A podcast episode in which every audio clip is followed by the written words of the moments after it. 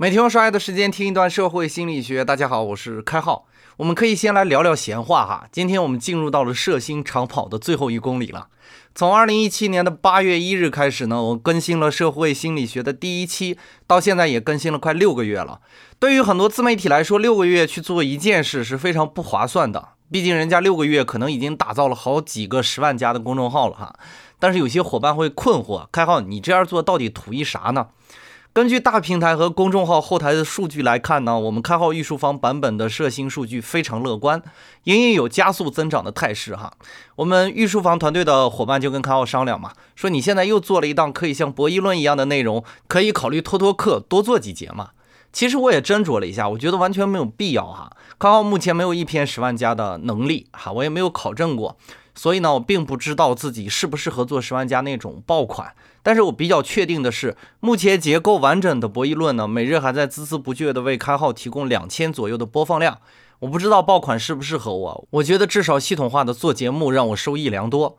目前来看，试读也好，开号御书房的忠实听官也好，也都是跟着我的系统化走过来的。当然，二零一八年呢，我们也有着新的内容为大家呈现。除了现在还不错的现代人的精神病历本之外呢，我们还要推出一档贯穿全年的节目内容。目前这个贯穿二零一八年全年的内容呢，涉及到的工作人员已经多达十二人，这还不算我的视觉设计团队和内勤团队。闲话说的有点多啊，我们回到射星来，最后一部分我们要说说偏见。在社星的四十七节到五十五节的中间呢，我们一直在讲态度以及态度改变的内容。我们今天要说说偏见，实际上也是一种态度。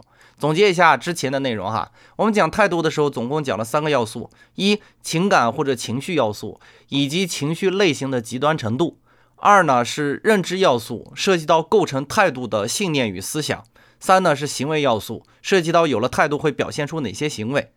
偏见也不例外哈，我们也要从情绪的角度、认知的角度和行为的角度去分析一下。我们再来看一下偏见的概念。社会心理学的偏见表现的更多的是对特定团体成员的敌对或负面态度，而心理学中的偏见呢更加广泛一些，这也很好理解。社会心理学着重研究人和社会的互动问题。最后要提醒大家的是呢，我们每个人都会受到偏见的影响，每个人对特定团体都有着不同程度的偏见，每个人也有可能遭受偏见。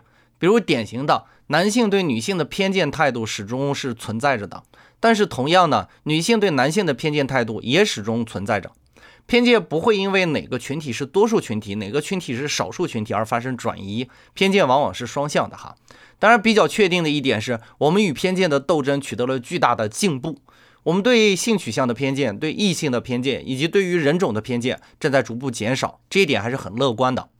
本节概念就播讲到这里，感谢您理解今天射星的主要内容。更多内容关注微信公众号“开好御书房”。我们下工作日再见。